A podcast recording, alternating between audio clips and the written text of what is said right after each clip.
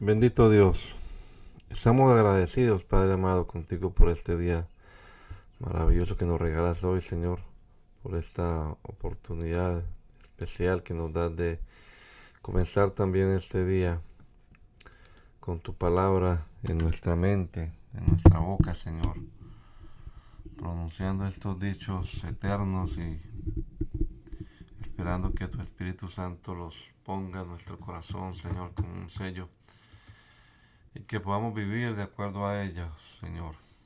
Son promesas que hay en tu palabra y creemos que así será, Padre amado.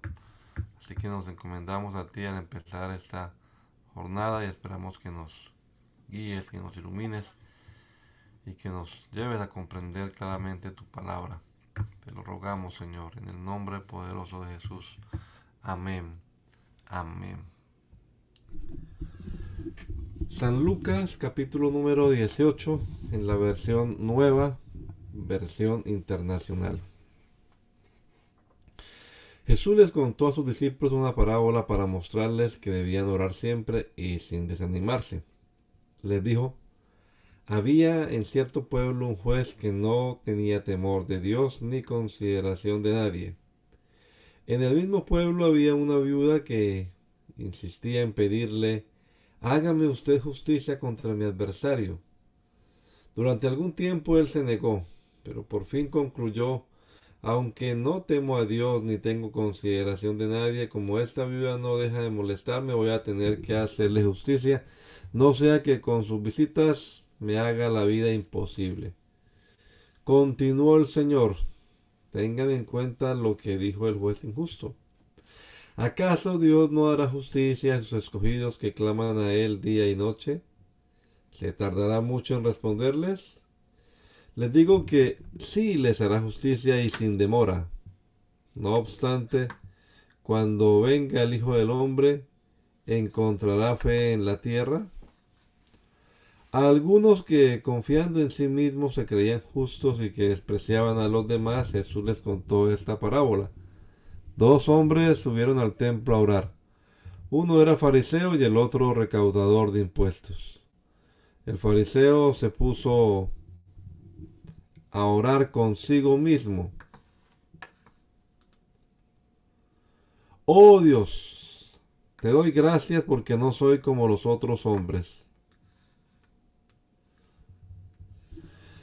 Ladrones, malhechores, adúlteros, ni mucho menos como ese recaudador de impuestos.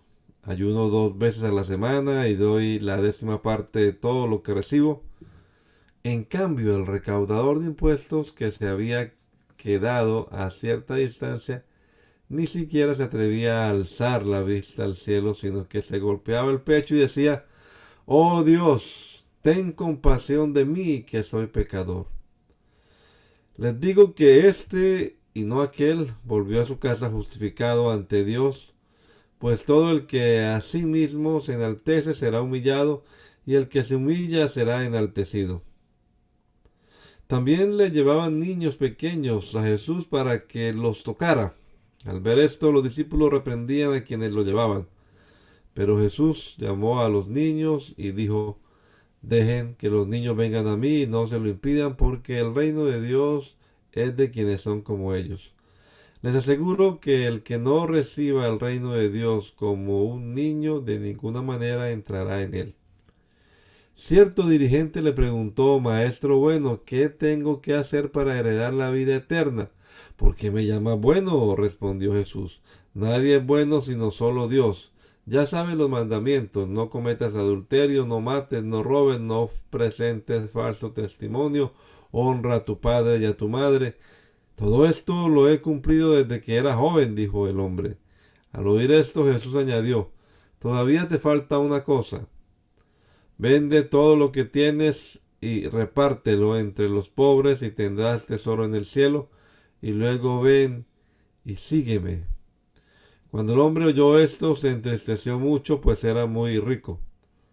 Al verlo tan afligido, Jesús comentó, Qué difícil es para los ricos entrar en el reino de Dios. En realidad le resulta más fácil a un camello pasar por el ojo de una aguja que a un rico entrar en el reino de Dios. Los que lo oyeron preguntaron entonces, ¿quién podrá salvarse? Lo que es imposible para los hombres es posible para Dios, aclaró Jesús. Mira, le dijo Pedro, nosotros hemos dejado todo lo que teníamos para seguirte. Les aseguro, respondió Jesús, que todo el que por causa del reino de Dios haya dejado casa, esposa, hermanos, padres o hijos, recibirá mucho más en este tiempo y en la vida venidera la vida eterna. Entonces Jesús tomó aparte a los once y les dijo, Ahora vamos rumbo a Jerusalén, donde se cumplirá todo lo que escribieron los profetas acerca del Hijo del Hombre. En efecto, será entregado a los gentiles, se burlarán de él, lo insultarán, lo escupirán, y después de azotarlo lo matarán, pero al tercer día resucitará. Los discípulos no entendieron nada de esto, les era incomprensible, pues no captaban el sentido de lo que les, se les hablaba. Sucedió que al acercarse Jesús a Jericó, estaba un ciego sentado al camino pidiendo limosna. Cuando oyó a la multitud que pasaba, preguntó qué acontecía. Jesús de Nazaret está pasando por aquí, le respondieron. Jesús, hijo de David, ten compasión de mí, gritó el ciego. Los que iban delante lo reprendían para que se callara, pero él se puso a gritar aún más fuerte, Hijo de David, ten compasión de mí. Jesús se detuvo y mandó que se lo trajeran. Cuando el ciego se acercó, le preguntó Jesús, ¿qué quieres que haga por ti? Señor, quiero ver. Recibe la vista, le dijo Jesús, tu fe te ha sanado. Al instante recobró la vista, entonces glorificando a Dios comenzó a seguir a Jesús y todos lo vieron dando alabanzas a Dios. Jesús llegó a Jericó y comenzó a cruzar la ciudad. Resulta que había allí un hombre llamado Saqueo, jefe de los recaudadores de impuestos, que era muy rico. Estaba llamado, estaba, perdón, estaba tratando de ver quién era Jesús, pero la multitud se lo impedía, pues era de baja estatura.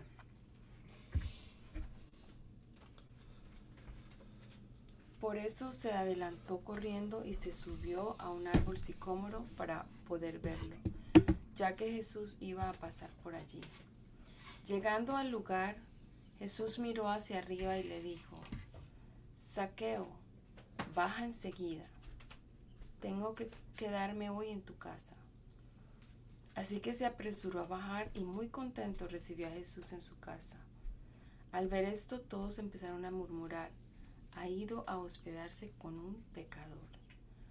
Pero Saqueo dijo resueltamente, mira Señor, ahora mismo voy a dar a los pobres la mitad de mis bienes, y si en algo he defraudado a alguien, le devolveré cuatro veces la cantidad que sea. Hoy ha llegado la salvación a esta casa, le dijo Jesús, ya que éste también es hijo de Abraham, porque el Hijo del Hombre vino a buscar y a salvar lo que se había perdido. Como la gente lo escuchaba, pasó a contarles una parábola, porque estaba cerca de Jerusalén y la gente pensaba que en el reino de Dios iba a manifestarse en que el reino de Dios iba a manifestarse en cualquier momento. Así que les dijo, un hombre de la nobleza se fue a un país lejano para ser coronado rey y luego regresar. Llamó a diez de sus siervos y entregó a cada cual una buena cantidad de dinero. Les instruyó, hagan negocio con este dinero hasta que yo vuelva. Pero sus súbditos lo odiaban y mandaron tras él una delegación a decir, no queremos a este por rey. A pesar de todo fue nombrado rey. Cuando regresó a su país, mandó a llamar a los siervos a quienes había entregado el dinero para enterarse de lo que habían ganado. Se presentó el primero y dijo, Señor, su dinero ha producido diez veces más. Hiciste bien, siervo bueno, le respondió el rey puesto que has sido fiel en tan poca cosa, te doy el gobierno de diez ciudades. Se presentó el segundo y dijo, Señor, su dinero ha producido cinco veces más. El rey le respondió, a ti te pongo sobre cinco ciudades. Llegó otro siervo y dijo, Señor, aquí tiene su dinero. Lo he tenido guardado, envuelto en un pañuelo. Es que le tenía miedo a usted, que es un hombre muy exigente. Toma lo que no depositó y cosecha lo que no sembró. El rey le contestó, siervo malo, con tus propias palabras te voy a juzgar. Así que sabías que soy muy exigente, que tomo lo que no deposité y cosecho lo que no sembré. Entonces, ¿por qué no pusiste mi dinero en el banco para que al regresar pudiera reclamar los intereses?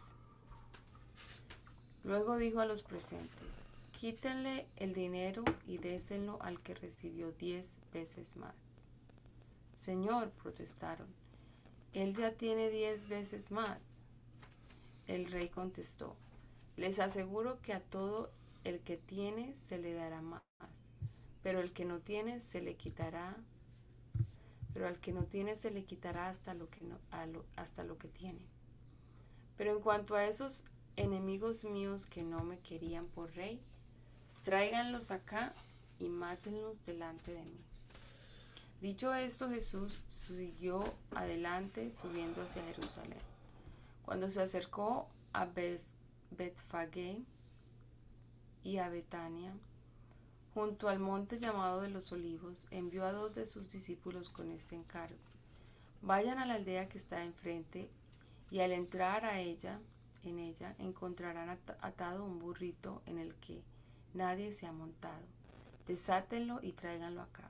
Y si alguien les pregunta por qué lo desatan, díganle, el Señor lo necesita. Fueron y lo encontraron tal como él les había dicho. Cuando estaban desatando el burrito, los dueños les preguntaron, ¿Por qué desatan el burrito? El Señor lo necesita, contestaron. Se lo llevaron pues a Jesús. Luego pusieron sus mantos encima del burrito y ayudaron a Jesús a montarse. A medida que avanzaba, la gente tendía sus mantos sobre el camino. Al acercarse él a la bajada del monte de los olivos, todos los discípulos se entusiasmaron y comenzaron a alabar a Dios por tantos milagros que habían visto. Gritaban, bendito el Rey que viene en el nombre del Señor, paz en el cielo y gloria en las alturas. Algunos de los fariseos que estaban entre la gente le reclamaron a Jesús, Maestro, reprende a tus discípulos. Pero él respondió, les aseguro que si ellos se callan, gritarán las piedras. Cuando se acercaba a Jerusalén, Jesús vio la ciudad y lloró por ella. Dijo, ¿cómo quisiera que hoy supieras lo que te puede traer paz? Pero eso ahora está oculto a tus ojos. Te sobrevendrán días en que tus enemigos levantarán un muro y te rodearán y te encerrarán por todos lados. Te derribarán a ti y a tus hijos dentro de tus murallas. No dejarán ni una piedra sobre otra porque no reconociste el tiempo en que Dios vino a salvarte. Luego entró en el templo y comenzó a echar de allí a los que estaban vendiendo. Escrita, escrito está, les dijo, mi casa será casa de oración, pero ustedes la han convertido en cueva de ladrones. Todos los días enseñaba en el templo y los jefes de los sacerdotes, los maestros de la ley y los dirigentes del pueblo procuraban matarlo. Sin embargo, no encontraban la manera de hacerlo porque todo el pueblo lo escuchaba con gran interés. Un día, mientras Jesús enseñaba al pueblo en el templo y les predicaba el Evangelio, se le acercaron los jefes de los sacerdotes y los maestros de la ley junto con los ancianos Dinos con qué autoridad haces esto, lo interrogaron. ¿Quién te dio esa autoridad? Yo también voy a hacerles una pregunta a ustedes, replicó él. Díganme, ¿el bautismo de Juan procedía del cielo o de la tierra? Ellos pues lo discutieron entre sí. Si respondemos del cielo, no dirá, ¿por qué no le creyeron? Pero si decimos de la tierra, todo el pueblo nos apedreará porque están convencidos de que Juan era profeta. Así que le respondieron, no sabemos de dónde era. Pues yo tampoco les voy a decir con qué autoridad hago esto. Pasó luego a contarle a la gente esta parábola. Un hombre plantó un viñedo, se lo arrendó a unos ladrones y se fue de viaje por largo tiempo. Llegada la cosecha, mandó un siervo a los labradores. Oh, se lo arrendó a unos labradores, perdón, y se fue de viaje por largo tiempo. Llegada la cosecha, mandó un siervo a los labradores para que le dieran parte de la cosecha. Pero los labradores lo golpearon y lo despidieron con las manos vacías. Les envió otro siervo, pero también a este lo golpearon, lo humillaron y lo despidieron con las manos vacías. Entonces envió un tercero, pero aún a este lo hirieron y lo expulsaron. Entonces pensó el dueño del viñedo, ¿qué voy a hacer? Enviaré a mi hijo amado. Seguro que a él sí lo respetarán. Pero cuando lo vieron los labradores, trataron el asunto. Este es el heredero. Dijeron, matémoslo y la herencia será nuestra. Así que lo arrogaron fuera del viñedo y lo mataron. ¿Qué le hará el dueño? Volverá, acabará con esos labradores y dará el viñedo a otros. Al oír esto, la gente exclamó, Dios no lo quiera. Mirándolos fijamente, Jesús les dijo, entonces, ¿qué significa esto que está escrito? La piedra que desecharon los constructores ha llegado a ser la piedra angular. Todo el que caiga sobre esa piedra quedará despedazado y si ella cae, y si ella cae sobre alguien, lo hará polvo. Los maestros de la ley y los jefes de los sacerdotes, cayendo en cuenta que la parábola iba dirigida contra ella, ellos buscaron la manera de echarle mano en aquel mismo momento, pero temían al pueblo. Entonces, para acecharlo, enviaron espías que fingían ser gente honorable. Pensaban atrapar a Jesús en algo que él dijera y así poder entregarlo a la jurisdicción del gobernador. Maestro, dijeron los espías, sabemos que lo que dices y enseñas es correcto. No juzgas por las apariencias, sino que de verdad enseñas el camino de Dios. ¿Nos está permitido pagar impuestos al César o no? Pero Jesús, dándose cuenta de sus malas intenciones, replicó, muéstreme una moneda romana. ¿De quién son esta, eh, de quién son esta imagen y esta inscripción? Del César, contestaron. Entonces, denle al César lo que es del César y a Dios lo que es de Dios. No pudieron atraparlo en lo que decía el público, así que, admirados de su respuesta, se callaron. Luego algunos de, los saduceos que decían que no hay resurrección se acercaron a Jesús y le planteaban un problema. Maestro, Moisés nos enseñó en sus escritos que si un hombre muere y deja a la viuda sin hijos, el hermano de ese hombre tiene que casarse con la viuda para que su hermano tenga descendencia. Pues bien, había siete hermanos. El primero se casó y murió sin dejar hijos. Entonces el segundo y el tercero se casaron con ella y así sucesivamente murieron los siete sin dejar hijos. Por último, murió también la mujer. Ahora bien, en la resurrección, ¿de cuál será esposa esta mujer, ya que los siete estuvieron casados con ella? La gente de este mundo se casa y se da en casamiento, les contestó Jesús. Pero en cuanto a los que sean dignos de tomar parte en el mundo venidero por la resurrección. Esos no se casarán ni serán dados en casamiento, ni tampoco podrán morir, pues serán como los ángeles. Son hijos de Dios porque toman parte en la resurrección. Pero que los muertos resucitan, lo dio a entender Moisés mismo en el pasaje sobre la zarza, pues llama al Señor el Dios de Abraham, de Isaac y de Jacob. Él no es Dios de muertos, sino de vivos. En efecto, para Él todos ellos viven. Algunos de los maestros de la ley le respondieron, bien dicho, maestro, y ya no se atrevieron a hacerle más preguntas. Pero Jesús les preguntó, ¿cómo es que dicen que el Cristo es el hijo de David? David mismo declara en el libro de los Salmos, dijo el Señor a mi Señor, siéntate a mi derecha hasta que ponga a tus enemigos por estado de tus pies. David lo llama Señor. ¿Cómo puede entonces ser su hijo? Mientras todo el pueblo lo escuchaba, Jesús le dijo a sus discípulos, cuídense de los maestros de la ley. Les gusta pasearse con ropa ostentosa y le encanta que los saluden en plazas y ocupar el primer puesto en las sinagogas y los lugares de honor en los banquetes. Devoran los bienes de las viudas y a la vez hacen largas plegarias para impresionar a los demás. Esto recibirán peor castigo.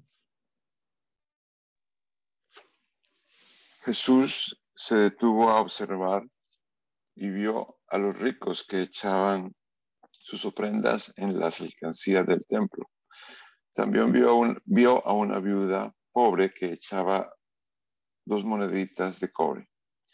Les aseguro, dijo, que esta viuda pobre ha echado más que todos los demás.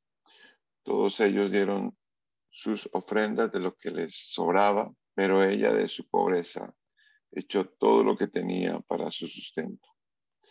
Algunos de sus discípulos comentaban acerca del templo, de cómo estaba adornado con hermosas piedras y con ofrendas dedicadas a Dios. Pero Jesús dijo, en cuanto a todo esto que ven ustedes, llegará el día en que no quedará piedra sobre piedra, todo será derribado. Maestro, le preguntaron, ¿Cuándo sucederá eso y cuál será la señal de que, es, de que está a punto de suceder? Tengan cuidado, no se dejen engañar, les advirtió Jesús. Vendrán muchos que usando mi nombre dirán, yo soy, y el tiempo está cerca. No los sigan, no los sigan ustedes. Cuando sepan de guerras y de revoluciones, no se asusten. Es necesario que eso suceda primero pero el fin no vendrá enseguida. Se levantará nación contra nación y reino contra reino, continuó. Habrá grandes terremotos, hambre y epidemias por todas partes, cosas espantosas y grandes señales del cielo.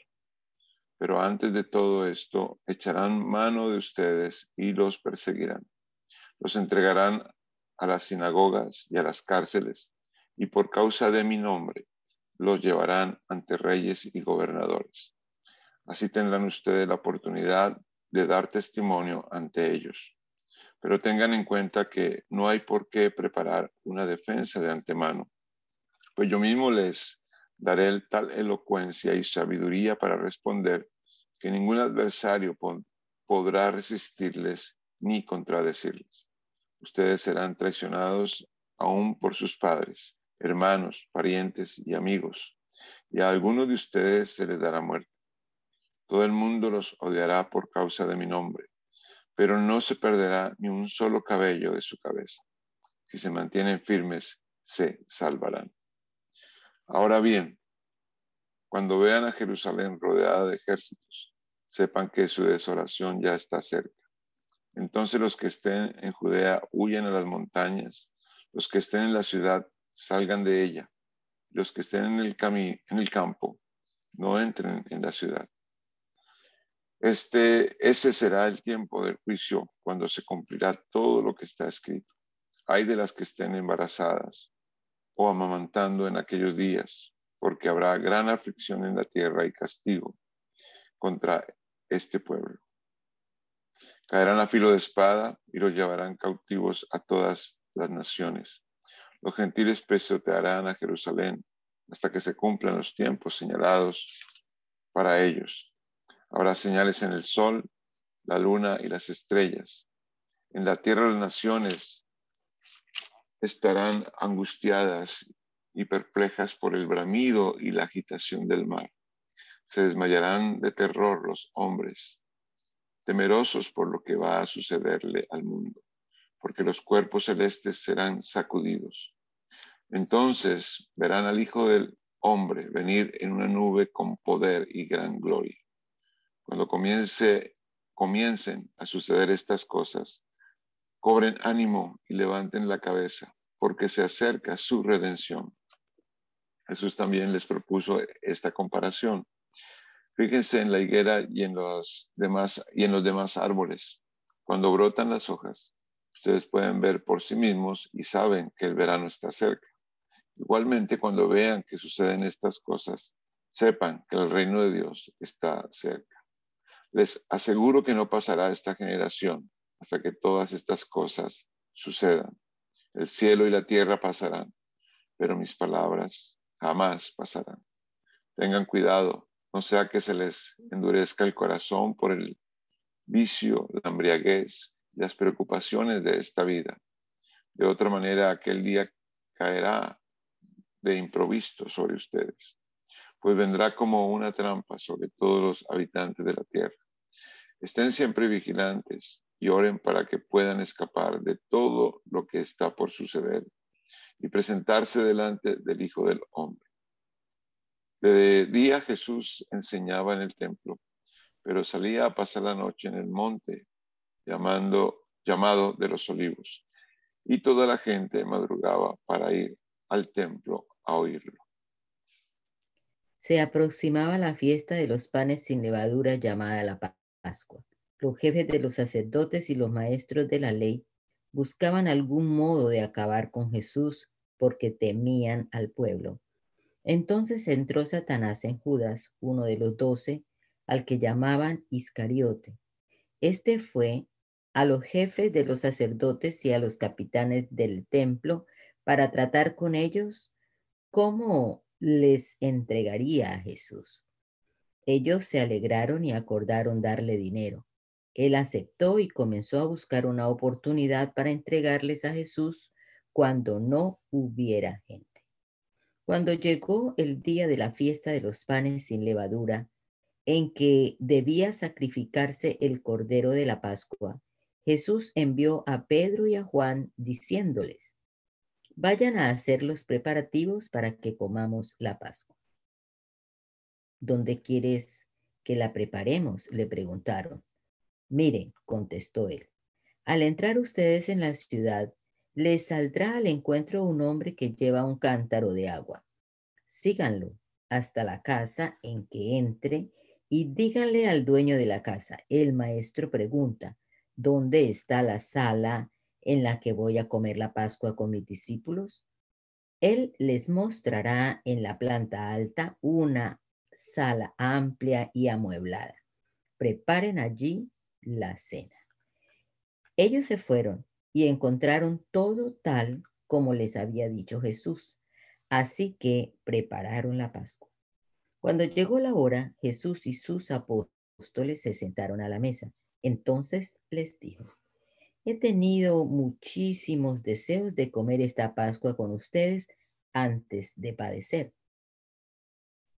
Pues les digo que no volveré a comerla hasta que tenga su pleno cumplimiento en el reino de Dios. Luego tomó la copa, dio gracias y dijo, tomen esto y repártanlo entre ustedes. Les digo que no volveré a beber del fruto de la vid hasta que venga el reino de Dios. También tomó pan y después de dar gracias lo partió, se lo dio a ellos y dijo, este pan es mi cuerpo, entregado por ustedes hagan esto en memoria de mí. De la misma manera tomó la copa después de la cena y dijo, esta copa es el nuevo pacto en mi sangre que es derramada por ustedes, pero sepan que la mano del que va a traicionarme está con la mía sobre la mesa. A la verdad, el Hijo del Hombre se irá según está decretado, pero hay de aquel que lo traiciona.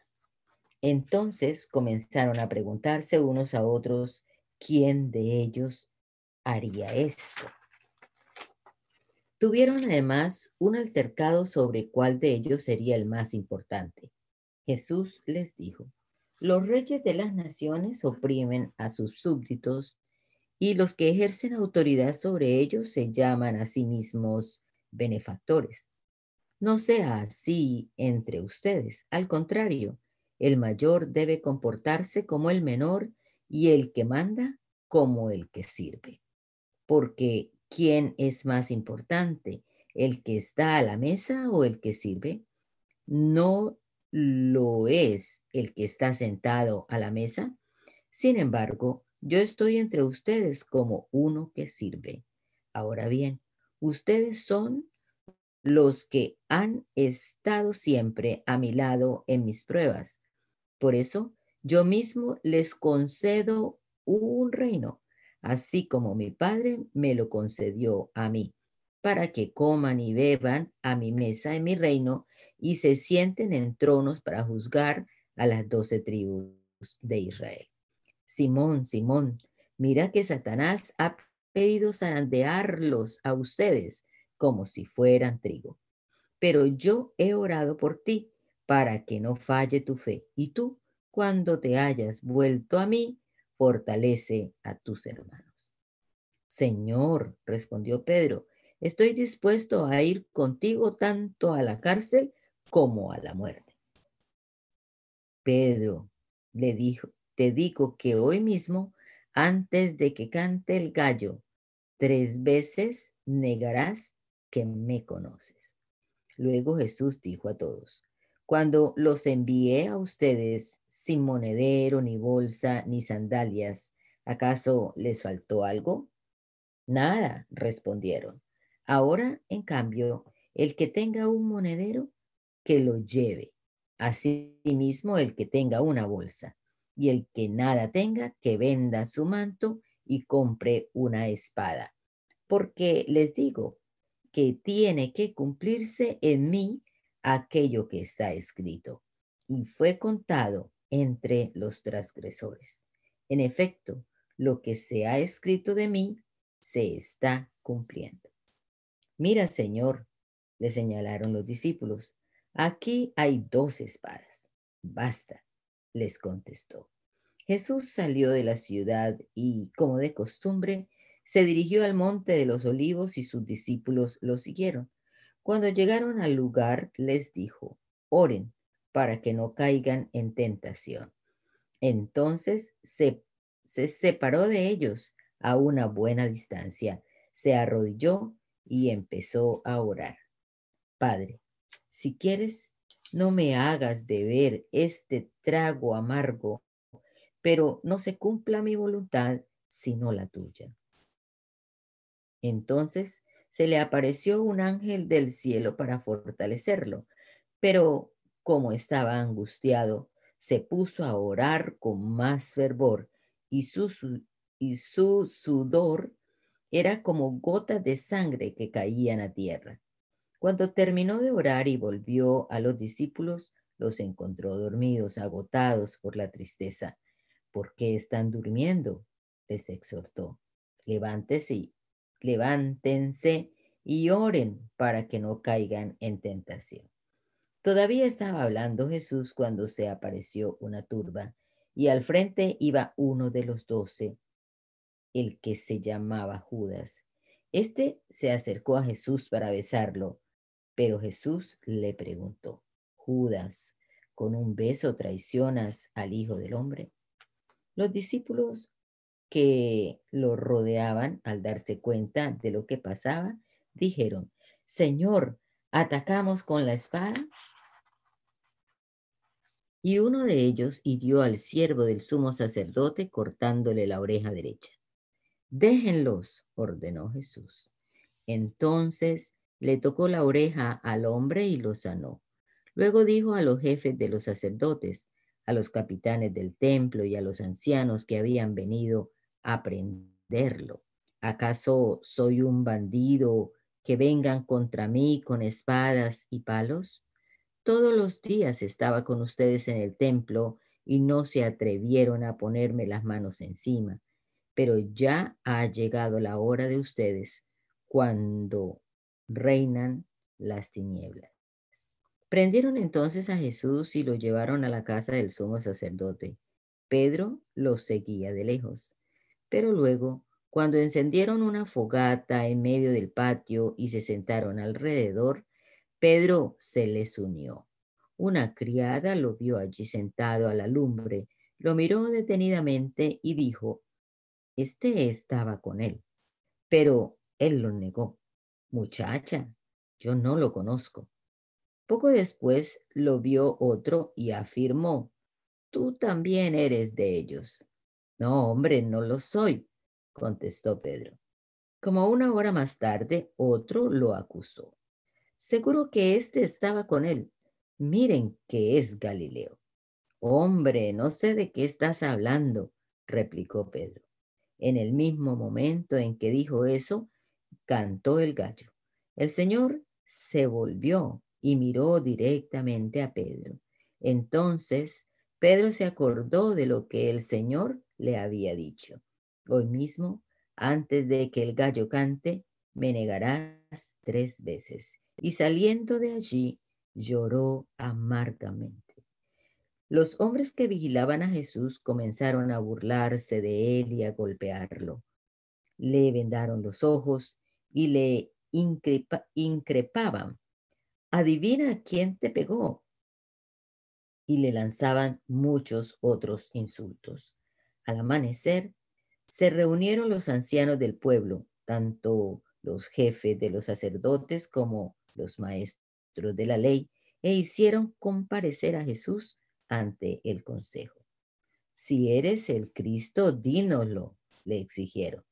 Jesús les contestó, si se lo dijera a ustedes, no me lo creerían.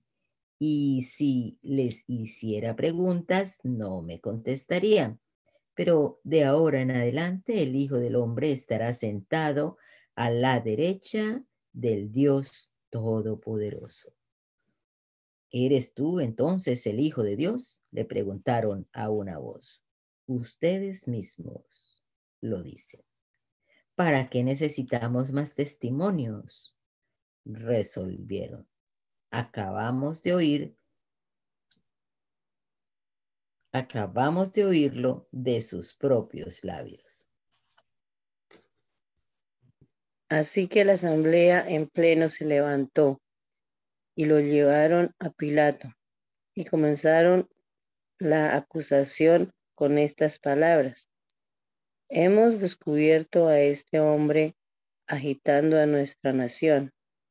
Se opone al pago de impuestos al emperador y afirma que él es el Cristo, un rey.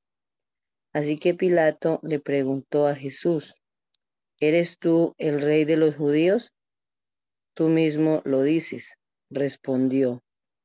Entonces Pilato declaró a los jefes de los sacerdotes y a la multitud, no encuentro que este hombre sea culpable de nada, pero ellos insistían.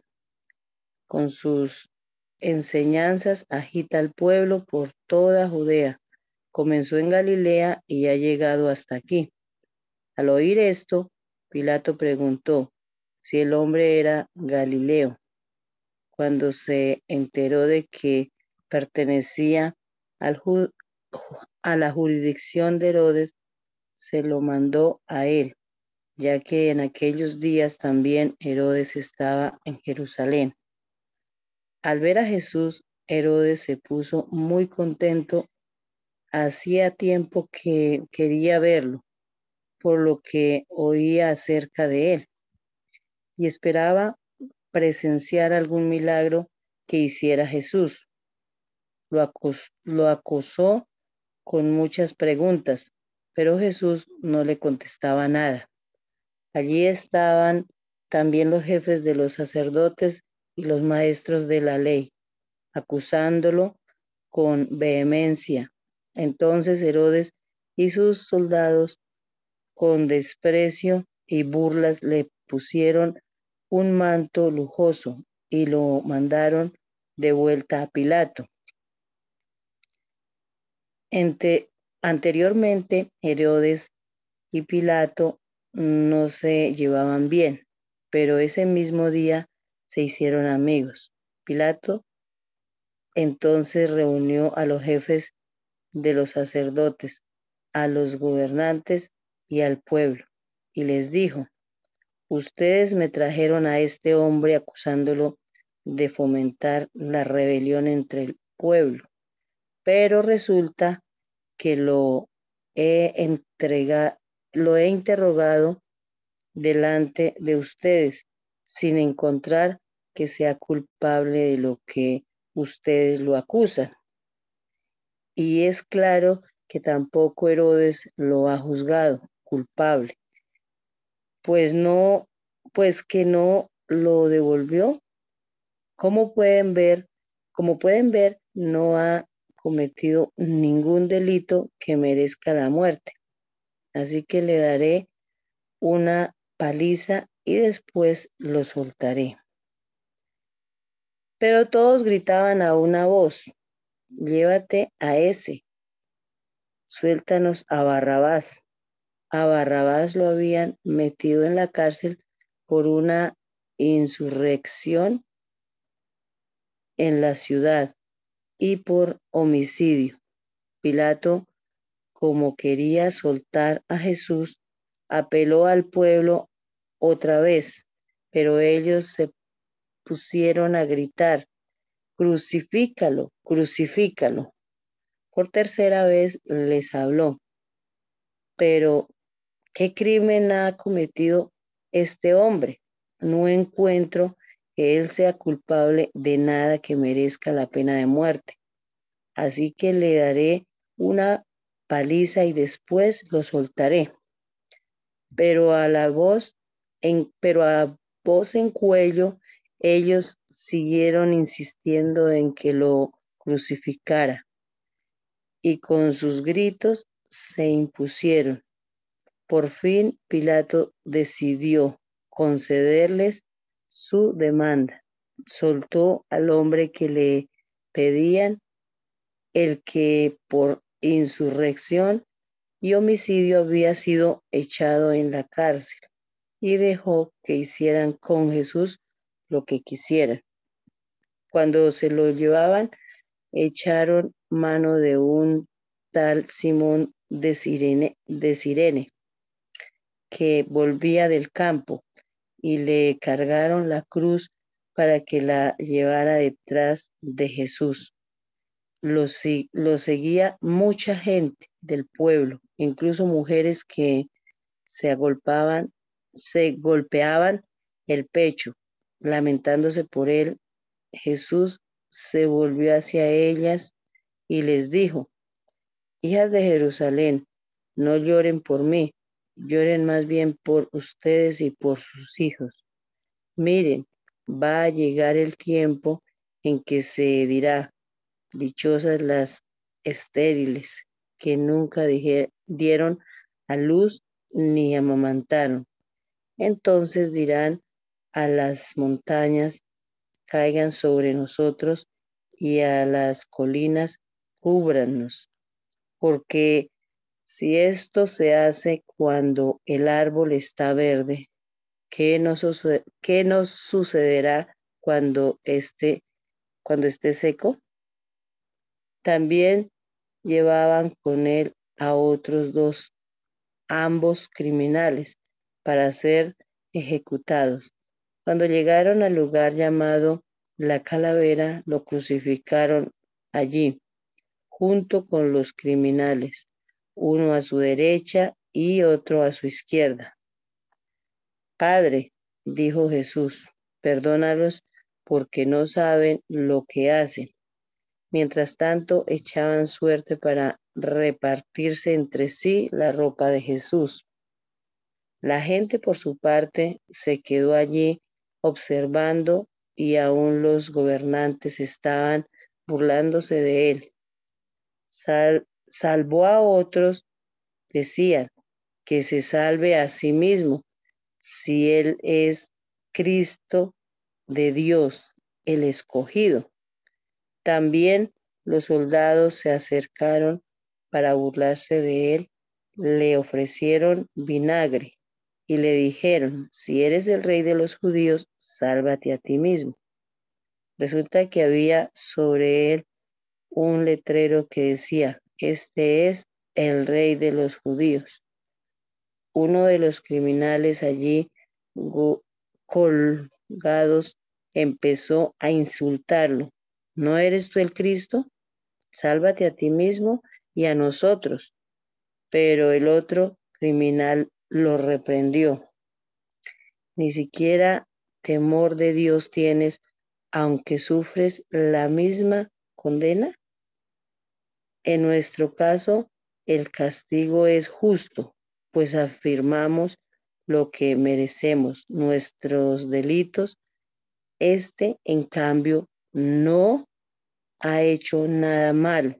Luego Jesús, luego dijo Jesús, acuérdate de mí cuando vengas en tu reino.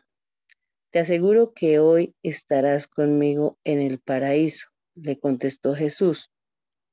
Desde el mediodía y hasta la media tarde, toda la tierra quedó sumida en la oscuridad, pues el sol se ocultó y la cortina del santuario del templo se rasgó en dos. Entonces Jesús exclamó con fuerza, Padre, en tus manos encomiendo mi espíritu. Y al decir esto, expiró. El centurión, al ver lo que había sucedido, alabó a Dios y dijo, verdaderamente este hombre era justo. Entonces los que se habían reunido para presenciar aquel espectáculo, al ver lo que ocurrió, se fueron de allí golpeándose el pecho. Pero todos los conocidos de Jesús, incluso las mujeres que lo habían seguido desde Galilea, se quedaron mirando desde lejos. Había un hombre bueno y justo llamado José, miembro del consejo, que no había estado de acuerdo con la decisión ni con la conducta de ellos. Era natural de un pueblo de Judea llamado Arimeta, Arimetea, y esperaba el reino de Dios. Este se presentó ante Pilato y le pidió el cuerpo de Jesús. Después de verlo, lo envolvió en una sábana de lino y lo puso en un sepulcro cavado en la roca, en el que todavía no se había sepultado a nadie. Era el día de preparación para el sábado, que estaba a punto de comenzar. Las mujeres que habían acompañado a Jesús desde Galilea siguieron a José para ver el sepulcro y como colocaban el cuerpo, luego, luego volvieron a casa y prepararon especies aromáticas y perfumes. Entonces descansaron el sábado conforme al mandamiento. El primer día de la semana, muy de mañana, las mujeres fueron al sepulcro llevando las especies aromáticas que habían preparado. Encontraron que había sido quitada la piedra que cubría el sepulcro y al entrar no hallaron el cuerpo del Señor Jesús. Mientras se preguntaban qué habría pasado, se les presentaron dos hombres con ropas resplandecientes. Asustadas se postraron sobre su rostro, pero ellos les dijeron, ¿por qué buscan ustedes entre los muertos al que vive? No está aquí, ha resucitado. Recuerden lo que les dijo cuando todavía estaba con ustedes en Galilea. El Hijo del Hombre tiene que ser entregado en manos de hombres pecadores y ser crucificado, pero al tercer día resucitará. Entonces ellas se acordaron de las palabras del Señor. Al regresar del sepulcro les contaron todas estas cosas a los once y a todos los demás. Las mujeres eran María Magdalena, Juana, María la madre de Jacob y las demás que las acompañaban. Pero a los discípulos el relato les pareció una tontería, así que no les creyeron. Pedro, sin embargo, salió corriendo al sepulcro, se asomó y vio solo las vendas de lino Luego volvió a su casa extrañado de lo que había sucedido. Aquel mismo día dos de ellos se dirigían a un pueblo llamado Emaús, a unos 11 kilómetros de Jerusalén. Iban conversando sobre todo lo que había acontecido. Sucedió que mientras hablaban y discutían, Jesús mismo se acercó y comenzó a caminar con ellos, pero no lo reconocieron pues sus ojos estaban velados. ¿Qué vienen discutiendo por el camino? les preguntó.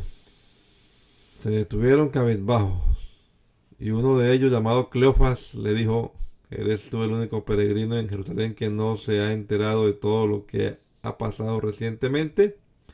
¿Qué es lo que ha pasado? les preguntó. Lo de Jesús de Nazaret. Era un profeta poderoso en obras y en palabras delante de Dios y de todo el pueblo. Los jefes de los sacerdotes y nuestros gobernantes lo entregaron para ser condenado a muerte y lo crucificaron. Pero nosotros abrigábamos la esperanza de que era Él quien redimiría a Israel. Es más, ya hace tres días que sucedió todo esto. También algunas mujeres de nuestro grupo nos dejaron asombradas esta mañana muy temprano, fueron al sepulcro, pero no hallaron su cuerpo. Cuando volvieron nos contaron que se les habían aparecido unos ángeles quienes les dijeron que él está vivo. Algunos de nuestros compañeros fueron después al sepulcro y lo encontraron tal como habían dicho las mujeres, pero a él no lo vieron. ¡Qué torpes son ustedes! les dijo. ¿Y qué tardo de corazón para creer todo lo que han dicho los profetas? ¿Acaso no tenía que sufrir el Cristo estas cosas antes de entrar en su gloria? Entonces, comenzando por Moisés y por todos los profetas, les explicó lo que se refería a él en todas las escrituras. Al acercarse al pueblo donde se dirigía Jesús hizo como que iba más lejos, pero ellos insistieron, quédate con nosotros, que está atardeciendo, ya casi es de noche. Así que entró para quedarse con ellos. Luego, estando con ellos a la mesa, tomó el pan, lo bendijo, lo partió y se lo dio. Entonces se les abrieron los ojos y lo reconocieron, pero él desapareció. Se decían el uno al otro, ¿no ardía nuestro corazón mientras conversaba con nosotros en el camino y nos explicaba las escrituras? Al instante se pusieron en camino y regresaron a Jerusalén. Allí encontraron a los once y a los que estaban reunidos con ellos. Es cierto, decían, el Señor ha resucitado y se ha aparecido a Simón. Los dos, por su parte, contaron lo que les había sucedido en el camino y cómo habían reconocido a Jesús cuando partió el pan. Todavía estaban ellos hablando acerca de esto cuando Jesús mismo se puso en medio de ellos y les dijo, paz a ustedes. Aterrorizados creyeron que veían a un espíritu. ¿Por qué se asustan tanto? les preguntó. ¿Por qué les vienen dudas? Miren mis manos y mis pies. Soy yo mismo. Tóquenme y vean. Un espíritu no tiene carne ni huesos como ven que los tengo yo. Dicho esto, les mostró las manos y los pies. Como ellos no acaban de creerlo a causa de la alegría y del asombro, les preguntó, ¿tienen aquí algo de comer? le dieron un pedazo de pescado asado, así que lo tomó y se lo comió delante de ellos. Y luego les dijo, cuando todavía estaba yo con ustedes, les decía que tenían que cumplirse todo lo que está escrito acerca de mí en la ley de Moisés, en los profetas y en los salmos. Entonces les abrió el entendimiento para que comprendieran las escrituras. Esto es lo que está escrito, les explicó, que el Cristo padecerá y resucitará al tercer día y en su nombre se predicará el arrepentimiento y el perdón de pecados a todas las naciones, comenzando por Jerusalén. Ustedes son testigos de estas cosas. Ahora voy a enviarles lo que ha prometido mi Padre. Pero ustedes quédense en la ciudad hasta que sean revestidos de poder de lo alto. Después los llevó Jesús hasta Betania. Allí alzó las manos y los bendijo. Sucedió que mientras los bendecía, se alejó de ellos y fue llevado al cielo. Ellos entonces lo adoraron y luego regresaron a Jerusalén con gran alegría y estaban continuamente en el templo alabando a Dios. Evangelio según San Juan. En el principio ya existía el verbo y el verbo estaba con Dios y el verbo era Dios. Él estaba con Dios en el principio, por medio de él todas las cosas fueron creadas. Sin él nada de lo creado llegó a existir. En él estaba la vida, y la vida era la luz de la humanidad. Esta luz resplandece en las tinieblas, y las tinieblas no han podido extinguirla. Vino un hombre llamado Juan. Dios lo envió como testigo para dar testimonio de la luz, a fin de que por medio de él todos creyeran. Juan no era la luz, sino que vino para dar testimonio de la luz. Esa luz verdadera, la que alumbra a todo ser humano, venía a este mundo.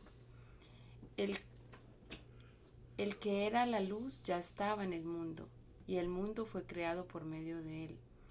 Pero el mundo no lo reconoció. Vino a lo que era suyo, pero los suyos no lo recibieron. Mas a cuantos lo recibieron, a los que creen en su nombre, les dio el derecho de ser hijos de Dios.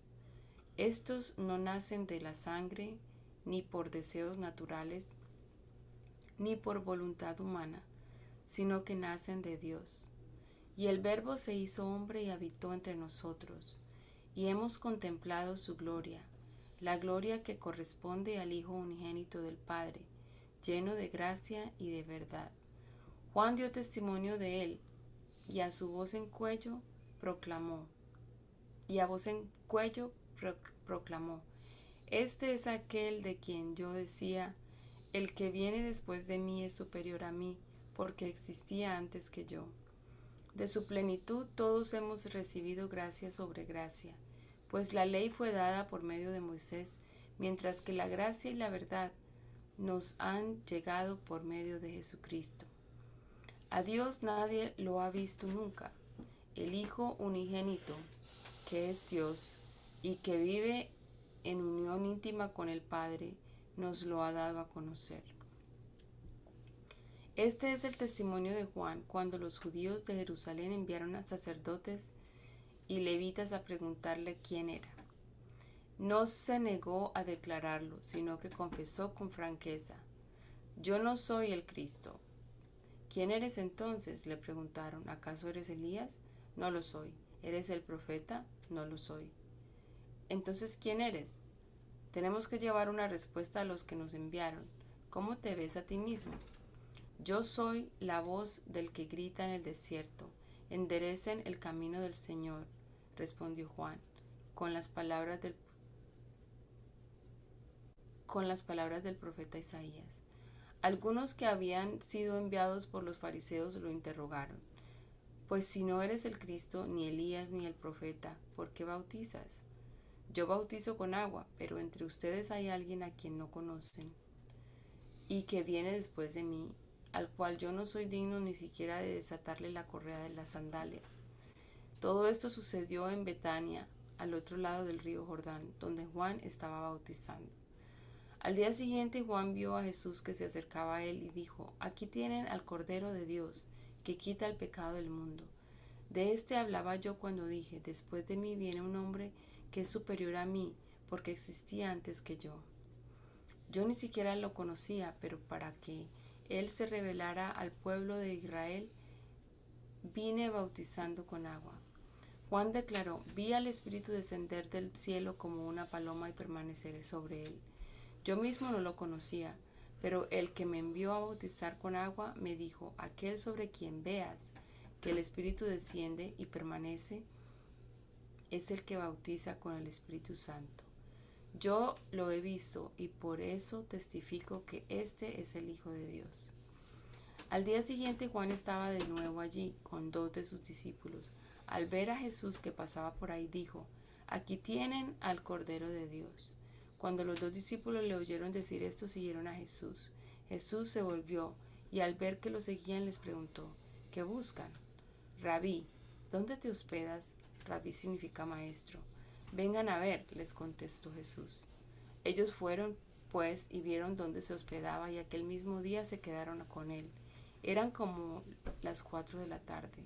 Andrés, hermano de Simón Pedro, era uno de los de los dos que al oír a Juan había seguido a Jesús. Andrés encontró primero a su hermano Simón y le dijo, hemos encontrado al Mesías, es decir, el Cristo. Luego lo llevó a Jesús, quien mirándolo fijamente le dijo, tú eres Simón, hijo de Juan, serás llamado Cefas, es decir, Pedro. Al día siguiente Jesús decidió salir hacia Galilea. Se encontró con Felipe y lo llamó, sígueme. Felipe era del pueblo de Bethsaida, lo mismo que Andrés y Pedro. Felipe buscó a Natanael y le dijo, hemos encontrado a Jesús de Nazaret, el hijo de José, aquel de quien escribió Moisés en la ley y de quien escribieron los profetas. ¿De Nazaret? replicó Natanael. ¿Acaso de allí puede salir algo bueno? Ven a ver, le contestó Felipe. Cuando Jesús vio que Natanael se le acercaba, comentó, aquí tienen a un verdadero israelita, en quien no hay falsedad. ¿De dónde me conoces? le preguntó Natanael. Antes de que Felipe te llamara, cuando aún estabas bajo la higuera, ya te había visto.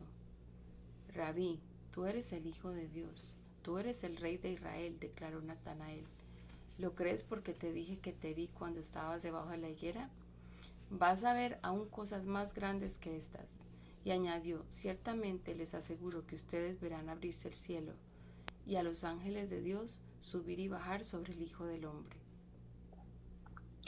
Al tercer día se celebró una boda en Caná de Galilea y la madre de Jesús se encontraba allí. También habían visto invitados, también habían sido invitados a la boda Jesús y sus discípulos. Cuando el vino, cuando el vino se acabó, la madre de Jesús dijo, ya no tienen vino. Mujer, ¿eso qué tiene que ver conmigo? Respondió Jesús, todavía no ha llegado mi hora. Su madre dijo a los sirvientes, hagan lo que él les ordene. Había allí seis tinajas de piedra de las que usaban los judíos en sus ceremonias de purificación. En cada una cabían unos 100 litros. Jesús dijo a los sirvientes, llenen de agua las tinajas, y los sirvientes las llenaron hasta el borde. Ahora saquen un poco y llévenlo al encargado del banquete, les dijo Jesús. Así lo hicieron.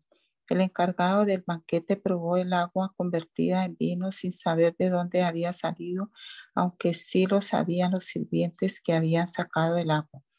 Entonces llamó aparte al novio y le dijo, todos sirven primero el mejor vino y cuando los invitados ya han bebido mucho, entonces sirven el más barato. Pero tú has guardado el mejor vino hasta ahora. Esta, la primera de sus señales, la hizo Jesús en Cana de Galilea Así reveló su gloria y sus discípulos creyeron en él. Después de esto, Jesús bajó a Capernaum con su madre, sus hermanos y sus discípulos y se quedaron allí unos días. Cuando se aproximaba la Pascua de los judíos, subió Jesús a Jerusalén y en el templo halló a los que vendían bueyes, ovejas y palomas e instalados en sus mesas a los que cambiaban dinero. Entonces, haciendo un látigo de cuerdas echó a todos del templo juntamente con sus ovejas y sus bueyes. Regó por el suelo las monedas de los que cambiaban dinero y derribó su mesa. A los que vendían las palomas les dijo, saquen esto de aquí. ¿Por qué se atreven a convertir la casa de mi padre en un mercado? Sus discípulos se acordaron de que está escrito, el celo por tu casa me consumirá. Entonces los judíos reaccionaron preguntándole, ¿qué señal puede mostrarnos para actuar de esta manera? Destruyan este templo, respondió Jesús, y lo levantaré de nuevo en tres días. Tardaron 46 años de construir este templo y tú vas a levantarlo en tres días, pero el templo al que se refería era su propio cuerpo. Así pues, cuando se levantó de entre los muertos, sus discípulos se acordaron de lo que había dicho y creyeron en la, en la escritura y en las palabras de Jesús. Mientras estaba en Jerusalén durante la fiesta de la Pascua, muchos creyeron en su nombre al ver las señales que hacía.